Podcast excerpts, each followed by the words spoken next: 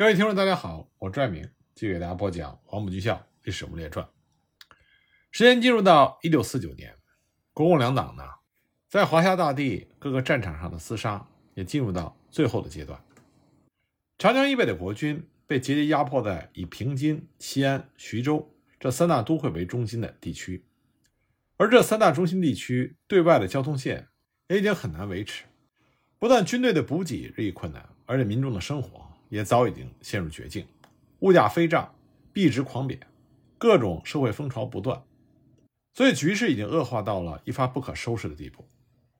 那么解放军方面呢，在西北战场，于一九四八年十二月四日到六日，在长城就召开了西北野战军前委第四次扩大会议，多次研究了冬季整训和部队补充，还有地方组织等问题。其中关于军事方面呢，当时会议就决定。要加速吸收俘虏兵，以及培育部队规模扩充之后的基层干部，然后再积极地展开各项相关工作。在之前的战斗中，西北野战军的基层干部损耗是极大的，但是呢，也补充了九万名左右的俘虏兵，所以必须一方面加紧由战斗表现、阶级觉悟等指标来选拔干部，尤其是俘虏兵中表现很好、阶级仇恨比较深的，应该得到迅速提拔。彭德怀也多次交代，除了精神和组织的进步之外，解放军官兵的伙食待遇也必须全面的提高，从而保证解放军官兵的身体健康和作战的士气。与此同时呢，解放军的后勤也有了很大的改善，在之前的战斗里，共缴获了各型火炮一千五百多门，机枪八千多挺，长短枪支八万多支，战车十六辆，汽车一百一十九辆。而且我们之前经常提到，贫瘠的陕北经常无法支撑西北野战军的军需供应。不过这个问题呢，在黄龙山军分区逐步重建之后得到了改善。解放军在控制了黄龙山地区之后呢，不仅得到了六十多万的人口，还立刻建立了基层的行政组织，大批的征收当地的物力，有效的保证了之后战争的进行。这也就是说，在进入到一九四九年之后，西北野战军。已经做好了全面进军关中的准备，他们的视线已经放到了西安。另外，在编制上，西北野战军也做出了重要的改变，正式成立了第一野战军，规模和编制都大为扩充。原来的一二三四六这五个纵队全部扩编为军，另外还新加了七纵和八纵这两个新的纵队，也改成为军。一野的总兵力呢？达到了十七万六千人，下辖两个兵团，第一兵团八万三千人，第二兵团七万四千人，特种兵部队也有所增加。更为重要的是，西北和华北的通道已经完全打通，所以当华北方面局势平定之后，就可以向西北战场送来源源不断的生力军。那么国军这边呢，也做出了一些调整。上一节我们已经提到了，当时国府中央已经决定将西北国军。向大西南地区撤退，那么盛文被委以重任，担任汉中指挥所主任。一九四九年一月十三日呢，又在西安召开会议，决定时任陕西省主席的董钊和西安警备司令钟松等人布置西安的城防事宜，所有工作必须在二月十五日之前完成。当然，西安虽说也知道国军的兵力不足以抵挡西北野战军的进攻，所以必须召回更多的部队。所以胡宗南。在一九四九年一月十八日，电请国府中央，准许他把一部分驻扎在河西走廊和新疆的部队撤回陕中，来充裕手头上的力量。不过这些部队呢，常驻河西和新疆，本来就是刚刚整编完成的原来第二线的兵力，战力有限，即使调回关中，仍然不足以抵消解放军的优势。所以要和西北野战军抗衡，还是要靠青马宁马的部队。因此呢。青马领衔的西北军政长官公署，在一九四九年二月，也就是在解放军开始准备进行一九四九年春季攻势之前，呈报国府中央，希望能够再扩编部队十二万，所需的装备和粮草，希望国府中央能够全力协助，并且表示愿意和西安绥署并肩作战，共赴危局。但这个时候呢，徐蚌会战，也就是淮海战役已经结束，各路精锐的中央军破釜沉沙。那么，北平局部和平的局势已经形成。国府中央在蒋介石下野之后混乱不堪，李宗仁为首的桂系正在积极的和中国共产党谋求和平，根本没有心思和能力去回应西北方面扩军的要求。所以，即使青马宁马的部队有所扩编，但是战力增加的有限。那么，解放军一野的春季攻势是在1949年2月下旬展开的，主要目标呢是要肃清泾渭北面的国军各据点，做攻略关中的先期准备。彭德怀当时认为，目前既然中共中央方面暂时无意抽调兵力赶赴西北，那么一野就必须先设定一个有效的作战目标，作为将来夺取关中的跳板。所以说，这次军事行动纯粹是为了扩大控制区，以解决军粮的问题，并且试图能够连带着动摇国军继续留在渭北的决心。二月十九日，叶全线出击，向南发起了猛攻。刚开始，解放军的行动相当的顺利。两天之内就相继攻下了耀县、铜川、濮阳。那么这些重要城镇的防务，主要是由国军三十师、二十师和部分新组建的陕西保安团队担负，大多数战力有限。胡宗南在二月十九日就决定全线南撤，仅留置一部来迟滞解放军的南进。那么进展顺利的一野各军，很快就向西南方向挺进，直趋富平和淳化。三月一日。在淳化、三原之间，就全歼了装备缺乏、人员不足的国军七十六军二十师的主力。在完成了这一系列的作战之后，一野各军的主力就转向东，攻略大荔、昭义、平民附近。原来驻扎在大荔的国军三十六军二十八师，这时候已经撤离。所以三月四日，解放军就顺利解决了这些地区剩余的地方团队，占领了上述城镇。渭北地区的大部分就落入到了解放军之手。那么国军的计划呢，是想和1948年冬季战役一样，在渭水以南的部队向南下的解放军展开反击。胡宗南先和陇东方面西北公署麾下的青马部队取得了联系，准备像去年泾渭河谷大战的类似的方式东西对进，来捕捉西北野战军的主力。青马方面呢，在三月初就抽调了一百师马成俊的骑兵团，幺九零师高登营的骑兵团。二四八师马全的骑兵团，以及七八旅铁围城的骑兵团，由之前在泾渭河谷大战中有所表现的二八四师师长马德胜担任指挥官，准备以这些机动性极高的骑兵部队出关中的柳林镇，侧击一野。两路国军各部在三月六日开始行动。那么一野各部除了第四军配置一个团，配合此地区的游击队牵制国军之外，主力立刻撤出了淳化、耀县。富平、铜川、蒲城等地区，向白水、澄城至大荔以北待机。西安绥主方面呢，以国军三十八、九十军各部为主力，尾追一野之后，相继收复了淳化、耀县等城镇。在此期间，并没有大的战斗出现，反倒是距离较远的青马骑兵，在三月十一日在柳林镇附近追上了一野第四军的第十师，随即呢，就向这股解放军的两翼。发起了猛烈冲锋，那么该师的解放军立刻就地摆开阵势，集中迫击炮和山炮的火力猛烈射击。在激战的过程中，青马的师长马德胜中炮身亡，追击行动就此打住。就这样，解放军1949年春季攻势在三月中旬完全结束。这场战役中，除了在柳林镇双方有过一场恶战之外，整体来说并不激烈。叶方面企图扩大占领区。来解决兵源、粮源的问题，效果有限。所占领的大荔等城镇也多数残破贫瘠，能够给予的后勤支援并不多。叶的壮大还是要等到山西方面的援军开到之后才能够实现。那么国军方面呢，只是损失了一个不完整的师，青马部队略有损失，但是除了可能影响到已经十分低迷的士气之外，实质上的伤害也非常有限。所以，尽管这个时候西北局势已经恶化，但比起其他地区来说，还算是完整的。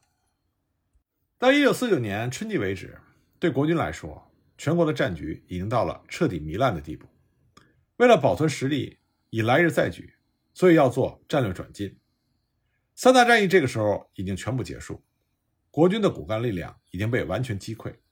只剩下零星的而且战斗力有限的部队分布于长江南北。这是难阻挡解放军大举渡江的可能性。国府内部新桂系和蒋介石之间的冲突也都浮上了台面。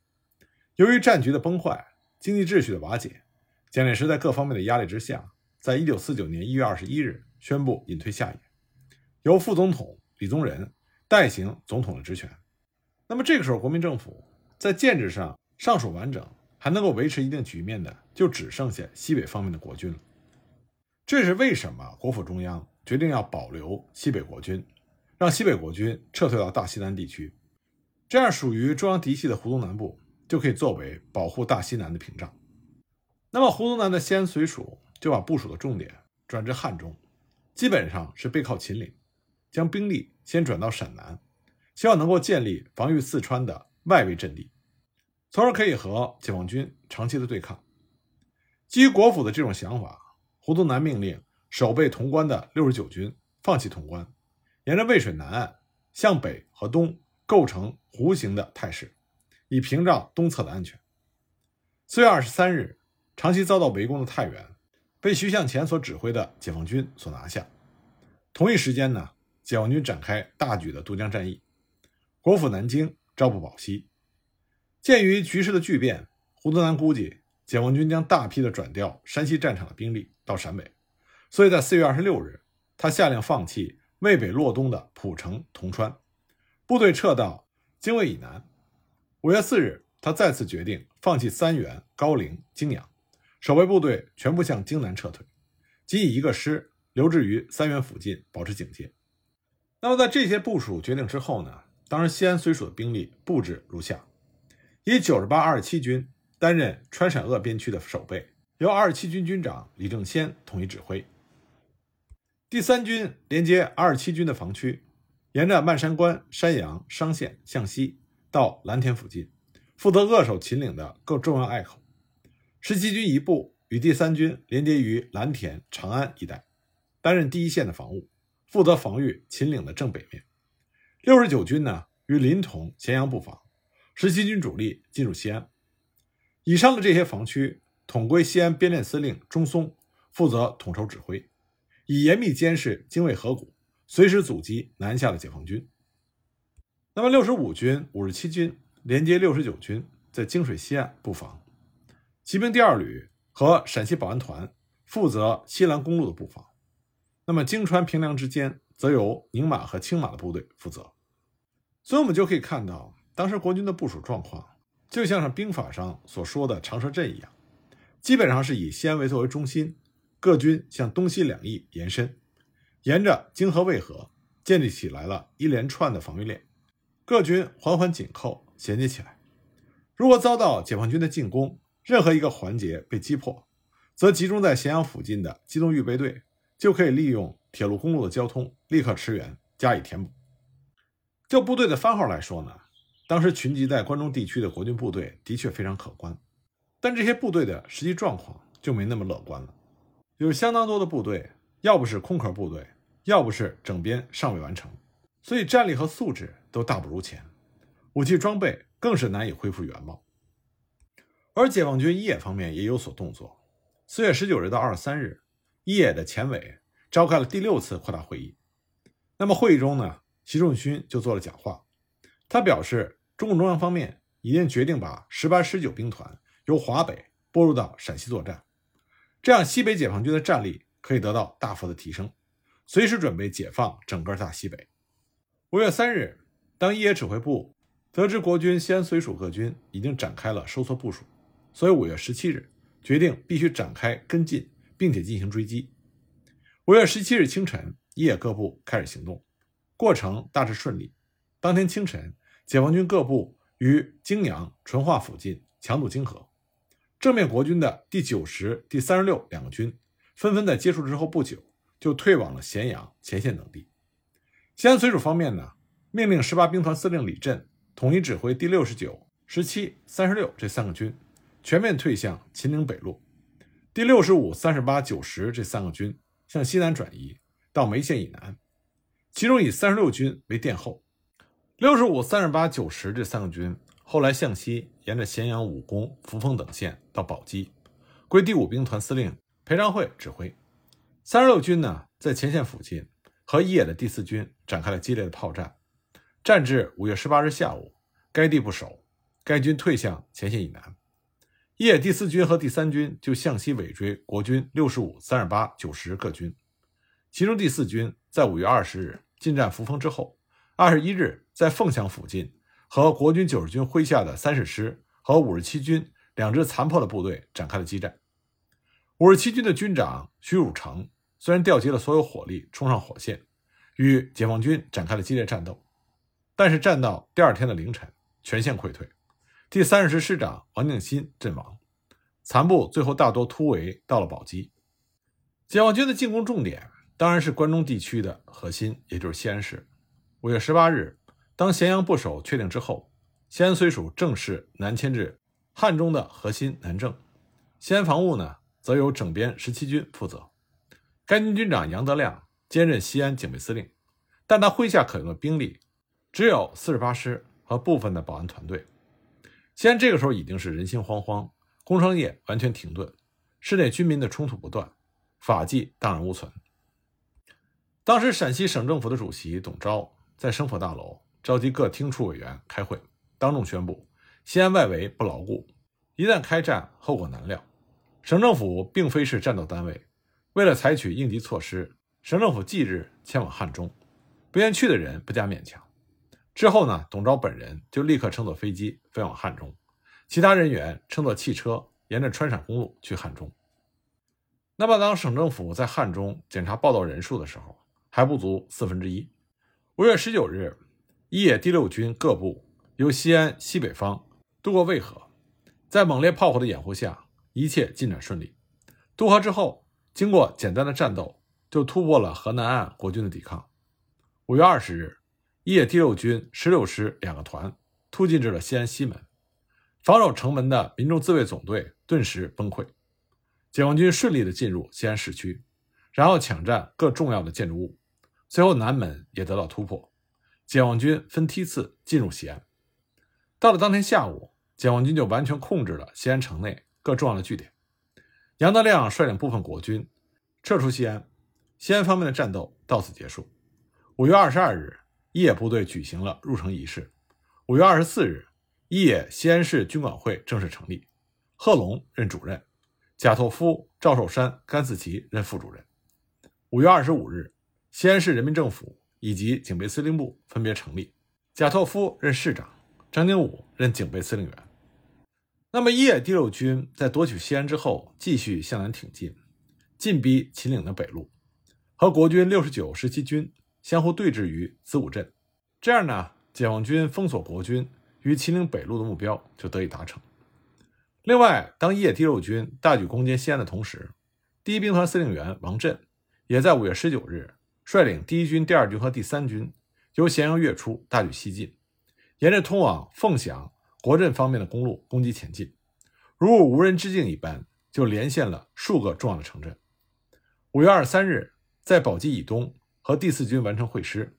隔河与国军五十七、三十八、六十五、九十、三十等各军对峙。